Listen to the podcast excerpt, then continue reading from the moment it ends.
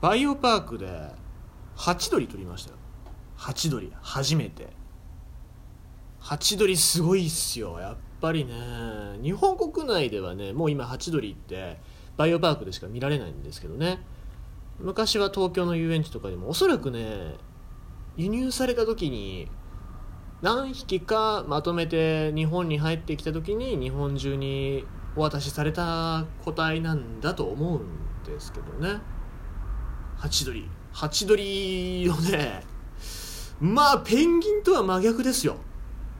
空中を空中をこう自由自在に飛び回るあの感じ。なんだろうね。ペンギンがね分かりやすいように例えるとペンギンがゲッター3でハチドリがゲッター1ですね。まああの空飛んでるのと海の中が得意だっていうのであの分けましたけどね。まあハチドリがビーム出して僕らがね大切断下ろしとかできればもう完璧ですけどもね、まあ、分かりやすい例えですよ。もう本当に分かりやすい例えでしたがはい。えー、っとねハチドリ。ハチドリ大体、えー、体長が1 0センチぐらいしかなくて個体、まあ、僕がえー、っと昨日というか先日取ってきたえー、っとねチャムネチャムネエメラルドハチドリ。これは大体 6g しかないですよね体重が。まあそんな子なんですけどまあ鳥の中で唯一羽が自由自在曲げられるっていうことで飛びながら後ろにバックできるんですよね。異常でしょ。え？ー、であのー、なんだろうね。分かりやすいように言うとねガンダムに出てくるファンネルね。あのもう四方八方に飛んでくるあのなんすかねキュベレーとかが飛ばしてくるあれですよ。で撮影もものすごい難しくてさ基本的にオートフォーカスでああいう撮影する鳥って撮った方がいいんですけどもね AF がねやっぱ葉っぱとかの間とか飛んでいくとね葉っぱにピントが合っちゃったりとかして撮れないっていうのがまあ関の山なんですよね。だからもうマニュアルフォーカスでこう毎回毎回合わせた時に合わせてっていうのをずっとやってたんですけど難しいね。んでね飛ぶのが速いからさ遠くに飛んでってよしこっち来るなってまあある程度こう飛ぶパターンここに来たらこっちに行ってこっちに行ってってパターンをつかめるんですよね。2 3 0分ぐらいじっと見てると。でパターンつかんでよし向こう行ったんじゃ帰ってくるぞっつって帰ってくるところ向こう遠いところからこっちに帰ってくる様子を撮ろうと思って構えて見てたら一瞬なんだよね。一瞬でスッて飛んでってあれ？なんか今通ったかなと思って。スッて後ろ向いたらもう木に止まってるっていうね。もうもうもうあれがファンネルだったら僕は死んでますよ。もうね逆私有のシャアに出てくるうんギラ動画ぐらいやられてますかね。うん。まあ恐ろ恐ろしいですよ。もしあれが僕を倒すやっつける何かの兵器だとしたらもう恐ろしいですね。えー、まあそんなハチドリですよ。ハチドリってやっぱちっちゃいし綺麗なんですよね。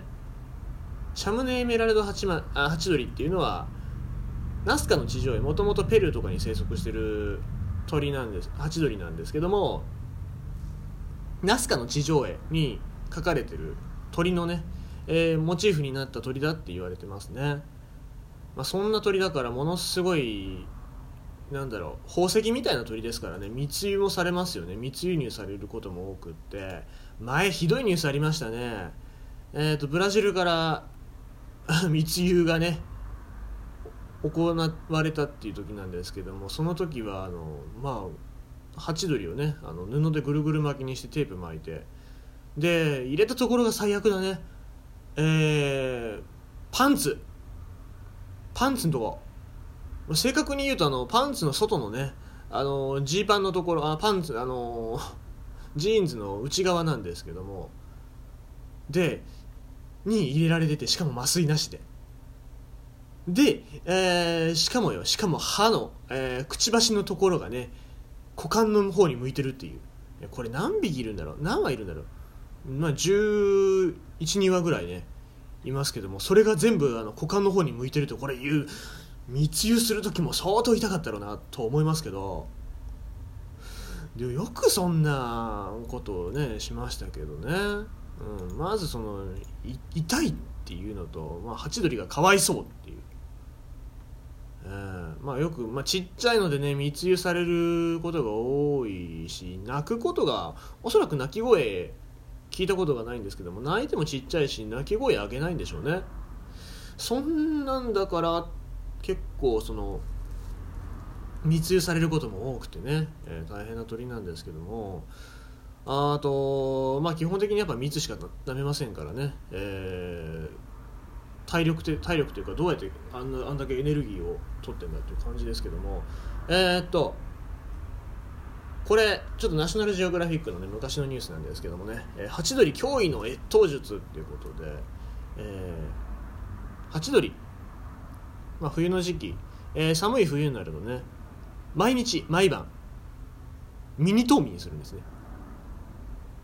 で、まあ、あの体力っていうかあの動きですから毎日飯食わないとどうしようもないんで毎日飯には食いに行くんですけど毎晩ミニ冬眠するんですよね。で日中42度ぐらいなんですよ。で体温がね42度で心拍数、えーが毎分1260なんです。すごいよでしょ。もうドックンドックンドックンドックンマシンガンのように脈打ってるんですけどじゃないとあんだけ動けないよねえーでも日中42度だった体温が、えー夜になると9度まで、下がってしかも睡眠時は心拍数も50から180ぐらいまで落ち込むということですね。うん、で これペンギンもそうなんだけどペンギンも海の中深海ちょっと深い海を泳ぐ時は心拍数が落ちて、えー行くわけですけども、うん、なんか鳥ってそういうの得意なのかなっていう感じしますね。僕だったら死んじゃいますけど。